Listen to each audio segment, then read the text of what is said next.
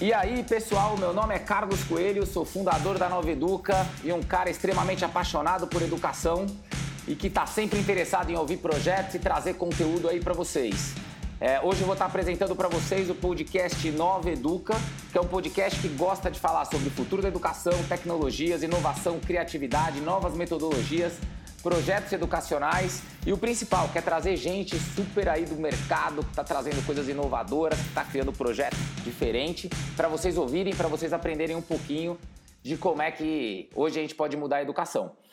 É, para a gente começar, é legal vocês só ajudarem a gente aí, curte a nossa página lá no Facebook, curte a nossa página no Instagram, é um lugar onde tem muito conteúdo, tem coisas super legais que vocês podem acompanhar do que a gente está fazendo, assim como tem os capítulos do podcast. Para encontrar a gente, digita lá na barra de busca Consultoria Nova Educa, que aí você encontra e segue a gente. A mídia social também serve para quero falar com vocês, quero fazer uma pergunta, quero indicar alguém para participar do podcast, quero ouvir sobre algum conteúdo.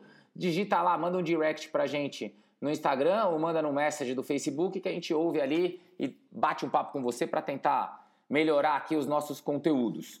Junto com isso, nós temos um canal no Spotify, no Apple Podcast, então dá um feed lá com a gente e segue o nosso canal, que aí está sempre atualizado com os nossos conteúdos. Hoje, aqui comigo, não estou sozinho, sempre tem comentaristas e aí eu vou começar apresentando eles. O primeiro é a Camila. Camila é bióloga, mestre em oceanografia, já passou pela Antártida, Antártica. É, hoje já fez mestrado no Rio Grande do Sul e hoje trabalha numa escola rural lá no meio do Pantanal, tem uma super experiência com educação aí. Camila, manda um oi pra galera. Olá, pessoas! Legal! E junto comigo também tem a Priscila, que é uma especialista aí, consultora junto da consultoria Nova Educa, ela faz o papel de implementação de projeto, conversa com escolas, especialistas em Apple Teacher, no Everyone Can Create. Priscila, manda um oi pra galera. E aí, galera? E para brilhantar o nosso dia hoje, a gente convidou um cara que é parceiro meu, forte pra caramba, é um cara super descolado, super inovador, que se relaciona aí com diversas escolas e hoje no Brasil todo até. Ele, é, ele mora no Maranhão, mas ele fala com escola do Brasil todo, é o Ferro. Ferro, queria que você se apresentasse aí pro pessoal, contasse um pouquinho quem é você. Ô Carlos, obrigado aí pelo convite. Pessoal, eu sou Antônio Ferro, sou um professor de física, apaixonado por educação também. É, tive a experiência de ser é, Apple Distinguished Educator, né? sou certificado pela Apple como um distinto professor Apple. Ajudo várias escolas a desenvolverem seus projetos de tecnologia hoje através da Z26. A gente trabalha justamente formando e auxiliando as escolas nessa tomada de decisão e também Apple Professional Learning, que é essa especialização em formação e conteúdos educacionais. Além disso, nas horas vagas, né, que a gente tem, eu sou mestre em física, né, e estou seguindo meus estudos aí para iniciar um doutorado. Que legal, cara, vai ser um bate-papo fantástico hoje. Pessoal, vem nossa vinheta de abertura aí e a gente já começa as perguntas. Podcast Nova Educa Debate, um bate-papo sobre o futuro da educação com profissionais do mercado. Beleza. Ferro, primeiramente, muito obrigado aí pela sua participação no nosso podcast. E eu já vou sair com uma pergunta para você, é, que eu acho que vai ajudar muito as escolas. Hoje toda a escola pensa em inovação, pensa em criar projetos, pensa em mudar. E eu queria que você contasse um pouquinho para o pessoal como é que você trabalha, o que, que você faz com as escolas e o que você desenvolve com elas. Bom, primeiro a ideia de ajudar a escola a desenvolver um projeto de tecnologia como isso acontece, né? Primeiro, a escola é, tomada a decisão de que queremos veredar pelo projeto de tecnologia, a, o primeiro passo que eu recomendo para toda escola é um diagnóstico. Esse é um trabalho que a gente faz, é um diagnóstico de alinhamento pedagógico. Tem que passar por esse processo, é justamente entender qual é a visão da direção, coordenação e o que está acontecendo na sala de aula, para justamente a escola atender a demanda que a comunidade escolar tem. Passado isso, a gente consegue é, elaborar o projeto, estabelecendo metas e dividindo isso dentro do time, da escola, como vai acontecer. E aí, sim, partir no processo de tomada de decisão, de dispositivos, de equipamentos, de ajuste de infraestrutura. Então, esse diagnóstico inicial é importante para analisar vários fatores: proposta pedagógica, formação dos professores e infraestrutura. tá? Porque não adianta só decidir, ah, quero fazer um projeto de tecnologia, quero usar iPads ou quero usar computadores, enfim. Não é isso. O projeto de tecnologia é uma ferramenta que vai materializar a proposta da escola. Não pode fugir dessa visão. Então, o primeiro passo é o diagnóstico, depois disso, elabora o plano de implantação, que aí sim a gente vai ter que sincronizar tanto o aspecto do planejamento pedagógico, quanto o planejamento administrativo e financeiro da escola. Tudo isso tem que ser incluído dentro da proposta. Então, para que justamente a escola tenha um projeto que não seja sofrido para ela, né? que ela não tenha dificuldades de implantar e que ela consiga ter resultados no curto, médio e longo prazo. Né? Um projeto é, desenhado, aí sim vai-se para um processo de formação da equipe e acompanhamento. Então, nosso processo normalmente é esse: primeira etapa, diagnóstico, é, elaboração do projeto e aí cai na implantação. É, eu gosto de chamar muita atenção das escolas, porque às vezes, nessa época agora, é, final de ano, as escolas querem uma solução rápida. Solução rápida sempre é, demanda ou muito esforço ou vai resultar em sucesso. É, eu sempre recomendo que seja uma decisão consciente, com todos os atores da escola possivelmente participando, é, respeitando a cultura da escola e a proposta pedagógica.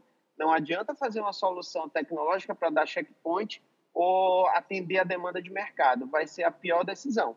Às vezes, quando a gente faz o diagnóstico, a gente percebe que a comunidade escolar está esperando outras coisas e às vezes a chegada de tecnologia não, é, não é o prioritário, né? Então, é sempre ouvir a comunidade, depois elaborar o projeto e implementar. A gente vai sempre nesse caminho, né? Nesse passo a passo, é, justamente para ficar uma solução que a escola adquira um know-how e cria um projeto personalizado, é, que se destaque no mercado, né? Porque você não vai conseguir que só você use um equipamento ou só você tenha uma solução. Então, você tem que criar um projeto que tenha a cara da sua escola e a cara daquilo que você quer entregar para a sua comunidade.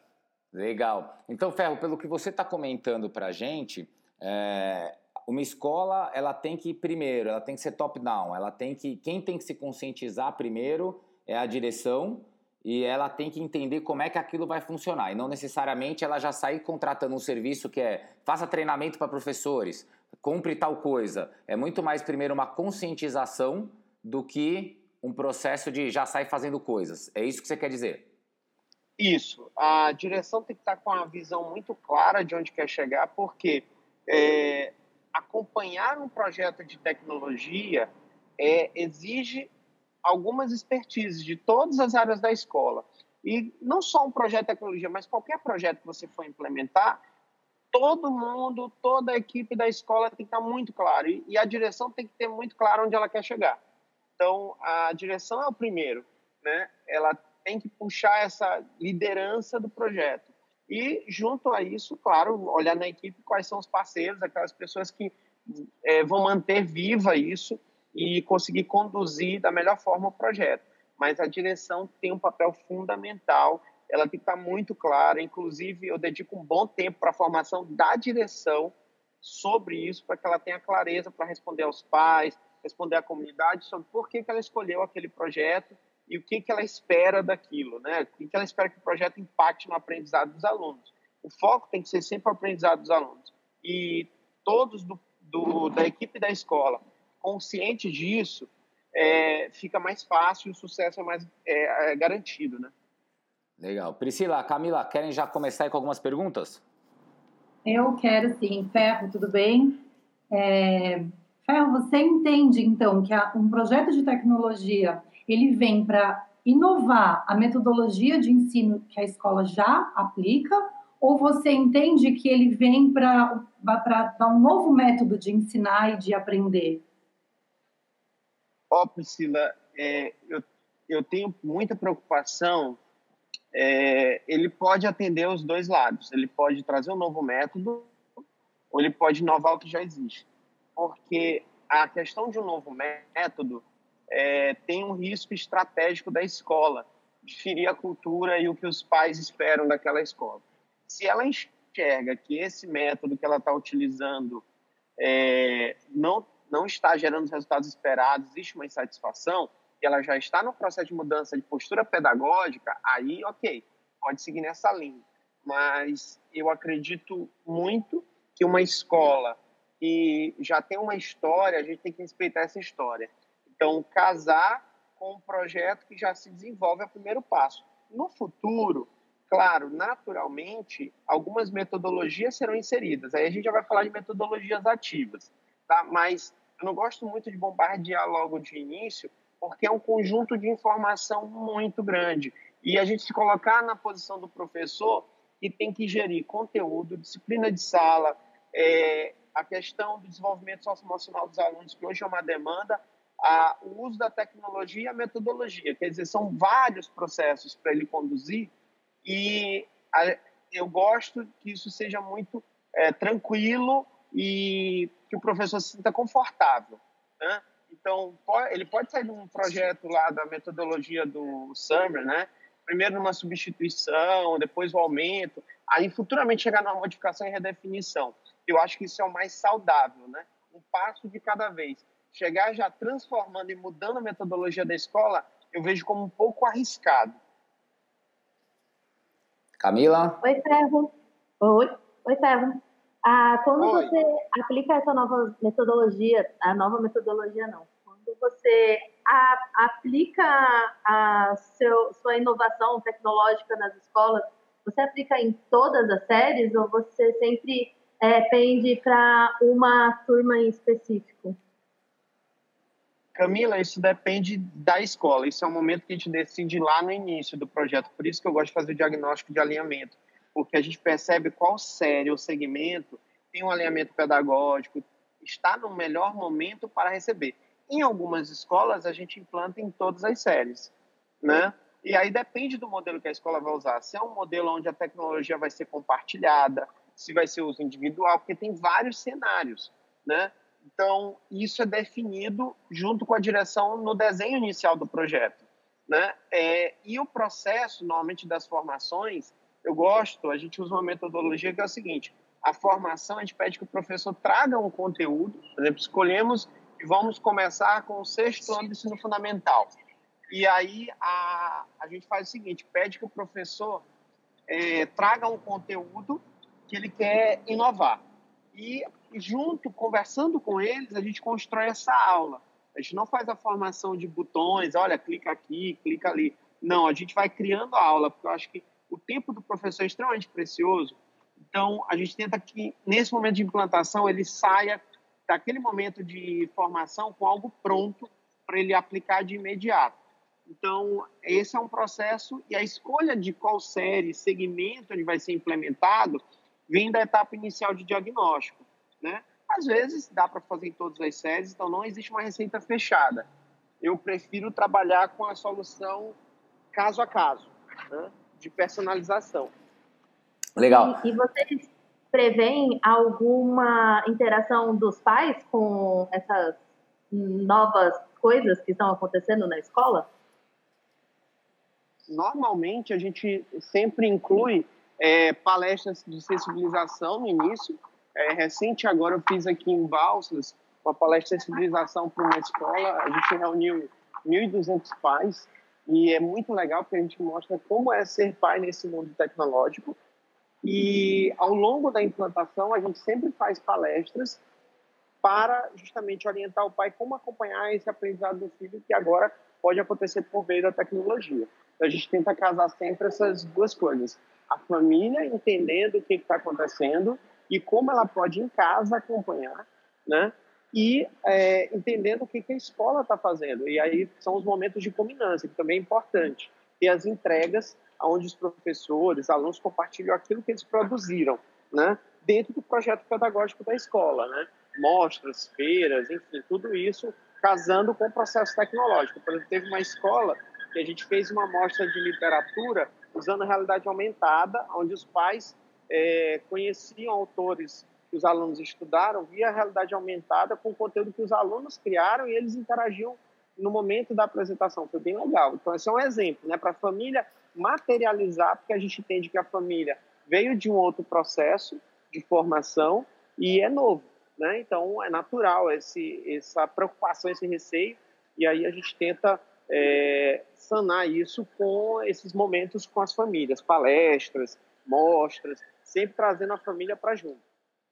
Deixa eu, deixa eu, eu entendi então dentro do processo, foi bem legal, foi bem esclarecedor, que ficou claro então que isso é um pensamento estratégico, né? Quer dizer, implementar um projeto não é simplesmente comprar algo e colocar algo para dentro da escola. Tá muito claro aqui pelo bate-papo que você está apresentando é a escola precisa se organizar para receber e não comprar para depois se organizar. Mas chega em algum momento do projeto que ela precisa tomar uma decisão no sentido de entender, tá, agora eu vou ter que investir em tecnologia, eu vou ter que fazer. Como é que você enxerga esse momento de decisão? Você aconselha uma escola a você precisa investir muito, você precisa começar pequeno, você precisa construir um piloto. Como é que você enxerga essa parte de investimento de tecnologia? Em que equipamento, que tamanho de projeto? Como é que você trabalha com as escolas na hora que ela fala de grana mesmo, de preciso por dinheiro? Bom, Carlos, é, esse é um momento muito delicado que a gente realmente trata, já até na construção que a gente faz o planejamento financeiro também, né? Pensando o que, que a escola vai, como a escola, primeiro, isso vai agregar em termos estratégicos, segundo, é, como esse projeto se paga, né? Então, desde a questão de escolha do equipamento, a questão do modelo que ele vai usar, tem vários modelos operacionais, por exemplo, hoje, falando de tecnologia, eu não recomendo para escola nenhuma compra, né? Eu prefiro soluções locação, leasing operacional, são soluções onde você tem um sistema automático de troca do parque, né? Porque tecnologia ela fica obsoleta em um período, é, vamos botar de quatro anos, você tem que estar tá trocando o parque, então isso imobiliza recursos. Então tem que ser feito um planejamento estratégico financeiro também, né? E dependendo da proposta da escola, é, como esse dispositivo vai ser utilizado. Isso é importante para dimensionar corretamente, para você não investir nem muito e, e, nem passar aquela situação de faltar equipamento para desenvolver as atividades. Né? É, a gente se depara com várias escolas, escolas grandes, pequenas, que começaram um projeto na lógica do eu tenho que comprar equipamento, e aí eu sempre chamo a atenção, você é uma escola, você não é uma loja de informática, então, isso é mega importante, a escola entender que ela não é uma loja de informática e a decisão tem que ficar só com o pessoal da TI. Tem que conversar todo mundo, jurídico, financeiro, administrativo, direção, coordenação, para justamente ter esse processo de implantação. Então, dependendo do poste da escola, você vai começar um projeto compartilhado, eu recomendo, às vezes, claro, depende da segurança de gestão, menos é mais. Um passinho de cada vez, começa um projeto de uso compartilhado em uma série, e ao longo do ano você vai crescendo ou ao longo dos anos, até para manter aquela coisa da, da inovação, né? Você começa um projeto no sexto ano, qual é a sua novidade para 2020? Projeto do sexto. 2021 do sétimo e assim vai crescendo todo ano, você tem um processo mais longo, né? E a questão financeira é ponta do lápis e ver quais economias esse projeto de tecnologia vai te trazer, por exemplo, redução de consumo de papel, redução de consumo com a questão de projetores, a gente tem algumas estratégias que está recomendando com algumas escolas trocar o projetor, que tem um custo alto, com lâmpada e manutenção, e trocar para TV. Isso tem dado certo em várias escolas. A garantia de uma imagem, a durabilidade da TV é maior. Então, assim, pensar mobiliário, quer dizer, tem todo um processo de repensar a estrutura da escola, né? Sem esquecer aquela estrutura que não é vista, por exemplo, internet, cabo, é, servidores, essa estrutura toda tem que ser bem pensada. Interessante. É, eu vou complementar aqui essa pergunta, Ferro, até para as escolas entenderem. É, eu sei que você implementa projetos com Apple, mas eu queria que você dissesse um pouquinho para a gente, dentro daquilo que você indica de tecnologia, é, o porquê que você considera que as tecnologias que você indica são melhores que outras. Como é que você vê esse diferencial de, de marcas? Eu acho que tem muita escola hoje que é bombardeada de produtos de diferentes modelos. É, porque os modelos que você indica da Apple é, são modelos que você considera ter diferencial? Bom, vamos lá. Primeira coisa, a parte de gestão, que é muito boa. A Apple permite uma configuração educacional do dispositivo muito interessante, é, com a gestão ficando toda na mão da, da escola, tá? E do professor na sala de aula. Então, tem soluções que a gente recomenda como sala de aula, que são ferramentas super simples de uso e implementação a durabilidade do equipamento é uma coisa extremamente interessante. É, você pega equipamentos iOS, é, eles têm uma garantia aí de, de atualização de mínimo cinco anos, né? É, vou citar um exemplo, vamos lá, o, os iPads que saíram na época do iPhone 8 vão atualizar cinco anos. Né, os dispositivos a gente tem hoje dois grandes dispositivos rodando no país, que a gente não tem uma ação muito grande, por exemplo, do Surface aqui, que é da Microsoft. Gente tem Android e Apple. Os Androids que saíram na mesma época com o que o iPhone 8, que é o S8, sei lá, eles já não atualizam. Quer dizer, a gente tem menos de dois anos já estão fora. Né? Já não vou pegar atualização para o novo Android. E os iOS atualizam profundamente. Fora a questão de conteúdo pedagógico, tem muita coisa na Apple, os conteúdos do Everything Create, Everything Code, o próprio, os próprios conteúdos de ideias para aula, ideias para lições, tem assim uma gama enorme de livros digitais, ideias de professores, então ela tem uma dedicação muito grande. E quanto à questão de equipamento, a mobilidade, eu não visualizo mais o aluno sentado com o teclado é, enfileirado. Isso aí, para mim, já está superado. A geração é touch. Então, a ideia é que a aula aconteça em todos os espaços da escola, que eu tenha mobilidade, que eu possa tirar uma foto, um vídeo, gravar um podcast em qualquer lugar, é, circular pelos espaços que a escola investe, né? Vários espaços das escolas que eu visito aí tem espaços belíssimos e o aluno está enfiado dentro da sala sem usar aquele espaço para aprender. Então, assim, eu acho que a ideia do iPad dá essa mobilidade, dá essa segurança, é, a questão de investimento quando a pessoa senta, a escola, a direção, senta para ver as soluções financeiras, fica super atraente, tá? E a gente tem implantado projetos, porque às vezes a, a imagem fica, ah, eu só consigo implantar Apple em escolas com ticket muito alto. A gente tem escolas de todo espectro, tem escolas que tem ticket de 300 reais, que tem projeto de iPad rodando, e tem escolas com ticket de 6, 7 mil reais aí, com o projeto Apple rodando com o mesmo sucesso. Então, a questão financeira eu não coloco como um ponto que a gente consegue fazer esse ajuste.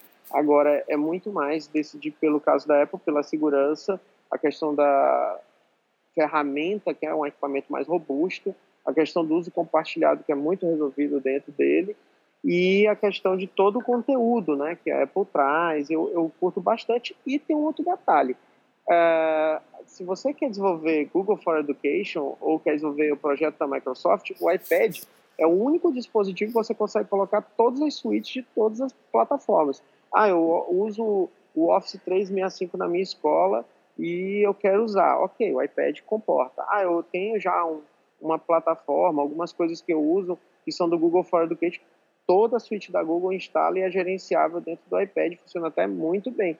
Então, assim, o dispositivo ele é versátil, né? Ao contrário de outros que a gente, se eu escolho um dispositivo Android, eu não consigo instalar toda a suíte da Microsoft ou nada da Apple, ou o contrário. Então, o iPad consegue concentrar todas as bases, todas as plataformas e permite, claro, esse uso educacional, além de ser um equipamento super seguro e robusto. Legal. Priscila, Camila, manda bala aí. O ferro, é, a gente sabe que hoje em dia é, usar ou não a tecnologia não é mais um tema para debate, né? O uso da tecnologia é mais como usá-la, né? Como usufruir dessa tecnologia. É, você falou que você faz, vocês atingem a escola como um todo, né, nesse projeto tecnológico. Você entende que o aluno também precisa de uma preparação para receber esse novo projeto de tecnologia? Ou você acha que os alunos já estão muito envolvidos com tecnologia, porque já são uma geração tecnológica, ou eles também precisam? Como que você entende o aluno nessa questão, né? Já que ele é o, o foco desse projeto, né? Bom, Priscila, o, o aluno ele é o foco, mas ele vê a tecnologia como um elemento de entretenimento. Eu, ele tem uma coisa a mais que o professor, que é tempo, para justamente explorar a ferramenta e ir atrás de como fazer uh, aquele, aquela atividade que o professor propôs.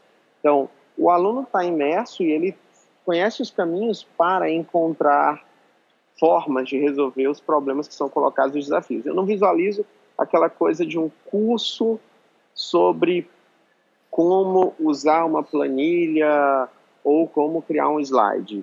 Eu visualizo muito mais jogar o desafio para ele, é, criar, e isso tem dado certo nas escolas que a gente acompanha, projetos fabulosos. Eu estava há pouco em uma escola que os alunos estão criando vídeos, né? eles vão fazer uma apresentação que já tem mais de 10 anos, e nos últimos três anos eles estão usando os iPads então, assim, deu um salto de qualidade, que agora você tem uma apresentação teatral que, junto com ela, os alunos conseguiram casar com a realidade aumentada, projetando um fundo. Quer dizer, a gente não chegou para fazer um curso sobre como elaborar isso, mas eles correram atrás, a gente disponibilizou os livros do Create, eles pegaram os livros do Create, deram uma volta, já inventaram em outras formas de utilização. Então, assim, é só deixar o aluno com a criatividade livre, né? Deixar ele explorar a ferramenta, né? E mostrar para ele que a tecnologia é um elemento de produção de conteúdo. O nosso desafio hoje, eu acho que é esse. E é muito mais da ação do professor na sala de aula propor essas atividades. É, o... já tem resultados de melhora acadêmica dos alunos? Estou vendo que o feedback deles com certeza é positivo com essa liberdade de criar. E dos professores também, já tem algum resultado sobre o feedback positivo dos professores e melhora acadêmica dos alunos? Eu vou até melhorar a pergunta, eu acho que eh, você pode responder isso, Fel, seria legal você contar algum case, assim, só para as pessoas entenderem um pouquinho o que aconteceu em uma escola. Bom, acho que o, o melhor case é o meu, né? Na minha época, eu vi isso acontecer, vou contar um case meu. Né? Quando eu ainda estava 100% sala de aula e comecei a usar a tecnologia, eu tive um ano foi o, o, projeto sem tecnologia. Eu tinha, eu cheguei no final do ano, aula de física, com 62 alunos de recuperação. Tá? Eram duas salas. Eu não consegui dar a recuperação, aquilo mexeu muito comigo, porque eu fiquei muito incomodado. Já no ano seguinte, a gente, sem reduzir a qualidade das provas, utilizando inclusive provas externas, é, simulados, feitos por sistema de ensino, eu cheguei no final do ano com 14 alunos de recuperação. Então, isso aí foi a minha melhor acadêmica. Eu tenho muitos números de melhor acadêmica em escolas. A gente tem vários, assim, é, Camila, tem muitos cases. A Apple já fez um levantamento disso até no mundo. Ela tem é, relatórios sobre esse desenvolvimento, tá? A gente tem crescimento de engajamento de alunos, a gente tem crescimento acadêmico, a gente tem crescimento de projetos, né? É, os alunos já impactando fora da sala de aula, né? Eu cito um exemplo clássico aqui, a Escola Crescimento acabou de fazer há poucos dias o oh meu Deus, lembrar o nome. Isso é uma amostra de vídeos, né? Agora esses vídeos eram resultados culminância de um projeto que cada equipe fez impactando na comunidade, né? Então teve um projeto lá que os alunos adotaram um hospital infantil, é, levaram um pouco mais de, de estrutura para esse hospital, fizeram campanha de arrecadação de material de higiene, entenderam o funcionamento do hospital, é, criaram campanha, texto, material, quer dizer, houve todo um crescimento desse material e a escola, por exemplo, recente, se a gente for colocar isso na ponta do lápis, é o primeiro lugar do Enem no estado. Então, isso é um resultado é, case de sucesso, que eu te digo assim, é, são resultados referência, né? A gente está atendendo o Colégio Santa Úrsula em Maceió, mais uma escola que é o primeiro lugar do Enem no estado. Então, isso, isso se a gente for numericamente, né, se for querer te dar cases de sucesso, a tecnologia gerando resultado acadêmico, eu te cito logo de cara esses dois e a gente tem um monte de escolas que eu poderia estar tá compartilhando. O pessoal quiser saber depois, pode acessar o site da Z26 e ver que as escolas lá que a gente está colocando, todas têm tido sucesso e tipicamente falando de acadêmico ensino médio, por exemplo, porque não é só ensino médio, né? A gente tem educação infantil, de um, de dois, mas especificamente ensino médio, as nossas escolas estão sempre entre as cinco primeiras do Enem. Que legal. Deixa eu complementar, Ferro. Acho que é legal para as pessoas entenderem.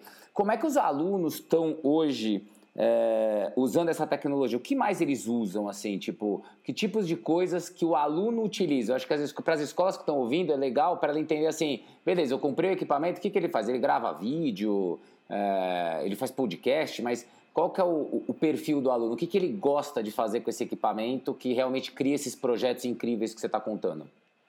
Carlos, é, é assustador o que eles fazem, né? Eu digo que é assustador porque eu vivencio projetos que são um para um, tá? Assim, chegou, eu tenho escolas que já chegaram ao seguinte ponto, o aluno vai para a escola com um iPad e Apple Pencil, acabou. Os livros estão embarcados, ele risca lá, ele tem um caderno infinito, ele desde as anotações não deixou de escrever, tá? É uma preocupação. Ah, o aluno vai escrever, ele escreve, escreve até muito mais. Então, tem aluno criando podcast, tem aluno usando para fazer vídeo, tem aluno usando para fazer experiências, tem apps que reproduzem, por exemplo, dissecação de sapo, app que reproduz a questão de realidade aumentada, é, coisas que a escola não conseguia fazer, experiências químicas conectando dois iPads. Então, assim, tem, tem toda uma variedade, né? E o aluno usa muito para produção de síntese, produção de podcast, produção de vídeo, é, síntese por meio de fotos, mapas conceituais, isso aí é uma ferramenta que é muito utilizada. Então, esses são os exemplos que eu tenho mais de pronto, né? E, sobretudo, compartilhar a produção, né? É, produção colaborativa. Então, dois alunos, mesmo separados, às vezes um em né, cada um na sua casa, conseguindo trabalhar juntos, né? Via colaboração via iCloud, eles conseguem criar uma apresentação juntos, resolver problemas. Eu tive cases, por exemplo, em São Paulo, Colégio Santo Américo, a professora pediu que os alunos resolvessem problemas de matemática. Então, ela distribuiu os problemas e cada grupo fazia vídeos ensinando como resolver problemas de matemática. Esses problemas foram compartilhados entre a sala, então todo o capítulo foi resolvido é, para os alunos pelos próprios alunos, né? E dando dica, e foi muito legal porque todos puderam participar e todos tiveram acesso ao conteúdo. E o que foi mais legal foi o efeito disso, né? É, quando teve a avaliação, a professora conseguiu mandar para estudar, assistir os vídeos e tal, e a turma cresceu de desempenho. Teve um crescimento de 25% na nota geral da sala. Foi muito bom. Pô, que legal. Bem, quando a conversa é boa, o tempo corre e a gente nem percebe que tá, tá super rápido. Camila, Priscila, querem fazer uma última pergunta, um comentário final aí?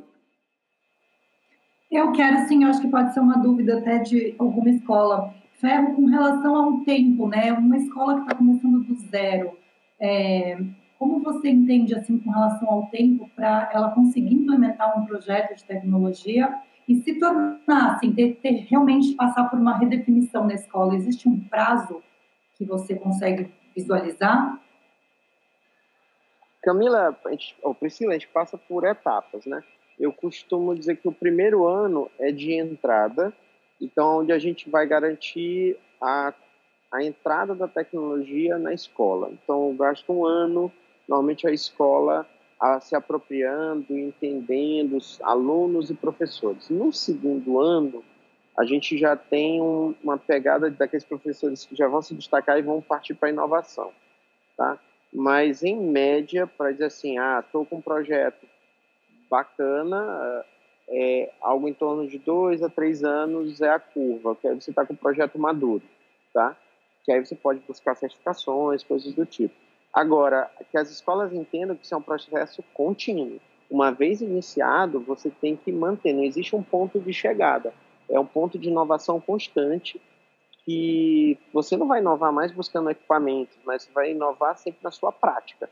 Então, isso é um processo constante é, que vale muito mais. Então, a escola começa a se enxergar, começa a ter indicadores e acho que ela começa a ter um crescimento mais sólido. Mas, na tua pergunta, é, começar, vamos pensar, uma escola começando hoje, se ela entrasse em contato com vocês, com a gente hoje, para começar, é, ela teria um projeto iniciando já em 2020, mas maduro para dizer que está ok, eu acho que tem um período de mais ou menos 24 meses. Camila? A última dúvida seria se uma escola entra em contato com você e fica muito insegura, principalmente em questão financeira, o que você diria para ela? Imagino que muitas escolas devam perguntar isso. Camila, normalmente a, a gente monta a, o plano financeiro junto com eles, para atender dentro da realidade que a escola pode. Como eu te falei, é, a gente tem escolas com tickets extremamente variáveis, né? Inclusive, eu tenho case público, né? No Instituto Federal do Maranhão, a gente está com um caminhão todo embarcado com tecnologia Apple, circulando pelo estado, ensinando programação, fazendo projetos de inovação. Esse, a semana passada mesmo estava em Caxias fazendo esse projeto, a nossa equipe estava lá.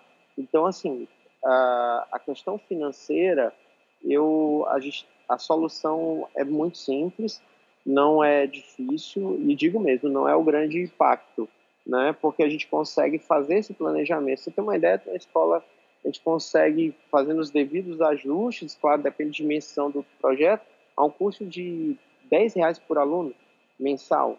Né? Então, com equipamento, com formação, tudo junto, soluções, internet, a gente conseguiu montar. Então, assim, não estou dizendo que esse é o preço, tá? Depende do que a escola quer, mas, é, mas dando um número aí. Então, não é uma coisa impensável, mas tem que se sentar e planejar direitinho. planejado, qualquer escola consegue fazer, né?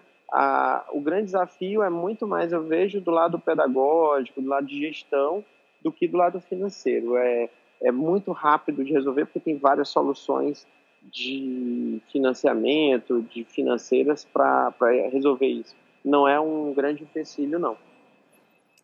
Cara, Ferro, foi um ótimo bate-papo. Acho que deve ter esclarecido para muita escola aí que tem medo, que está querendo implementar tecnologia, quais são os primeiros passos. Eu acho até que tem muito mais conteúdo aí para aprofundar. Uh, mas, Ferro, eu queria assim, uh, é, para a gente finalizar aqui, eu queria que você contasse para a galera como é que a galera te acha, né? O que, que tem de projeto seu aí na internet, como é que ela entra em contato com você, como é que ela fala com você. Carlos, uh redes sociais, nosso caminho, né? Z26 Meta Educação. Uh, a gente está com Meta Educacau no Instagram. Nosso site é z26.com.br, né? E no Facebook também está Z26 Consultoria Educacional. Uh, entrando em contato, a gente ajuda, marca Skype. Se você já tem um projeto, porque é muito comum, a escola às vezes comprou os equipamentos, não sabe o que, que faz isso é um caso que eu tenho encontrado muito, a gente também ajuda a recuperar é, iniciativas. Então, assim, não precisa se preocupar, entrou em contato via esses canais, tá? E eu até gosto de sempre explicar por que Z26, né? Eu esqueci. Uh, Z é o número atômico e 26 é o ferro. Então é só procurar pelo ferro, né? Que sou eu, nas redes sociais e, e a gente já está atuando. O nosso site lá tem vários cases de escolas, tá? Que vocês podem entrar em contato, saber como é o trabalho. E é, sobretudo, entrar em contato com a gente via site, Instagram e Facebook. São os canais que a gente está tendo hoje. Legal, Fel. Eu queria agradecer muito sua participação, dizer que foi fantástico aí ouvir é, essa sua experiência e esses projetos que você está desenvolvendo. Com certeza a gente tem pauta aí para mais programa com você devido a essa sua experiência. Então eu queria agradecer aí sua participação. Ô Carlos, obrigado. Eu que agradeço a oportunidade. E aí a gente vai se falando. Legal, legal. Aproveito para agradecer, Priscila. Obrigado mais uma vez aí por estar tá nessa mesa junto com a gente. Valeu, Carlos. Valeu, Ferro. Foi muito bom esse bate-papo aí, bem esclarecedor. Camila, para você também, um muito obrigado. Imagina, é sempre um prazer. Valeu, pessoal. Então a gente encerra o programa de hoje aí. Vocês viram que foi um conteúdo super bacana. É, dá um feed na gente lá dentro do Spotify, dentro do Apple Podcast. A gente quer, vai ter muito mais programa, muito mais assunto para debater. E segue a gente lá no Facebook e no Instagram. É só digitar na barra de busca Consultoria Nova Educa. Automaticamente a gente aparece. Segue, acompanha nossos conteúdos. Lá também a gente publica os podcasts, publica conteúdos sobre os nossos projetos. E você também pode se comunicar com a gente justamente através delas. Manda direct manda message pra gente pra gente poder entender um pouquinho aí o que, que você dá de opinião, que tipos de conteúdo que a gente tem que trazer e o que mais que a gente pode comentar e debater aqui dentro do podcast Nova Educa Debate. Pessoal, muito obrigado aí pela, pela participação, muito obrigado por ouvir a gente. Aguardem que em breve tem mais. Até mais!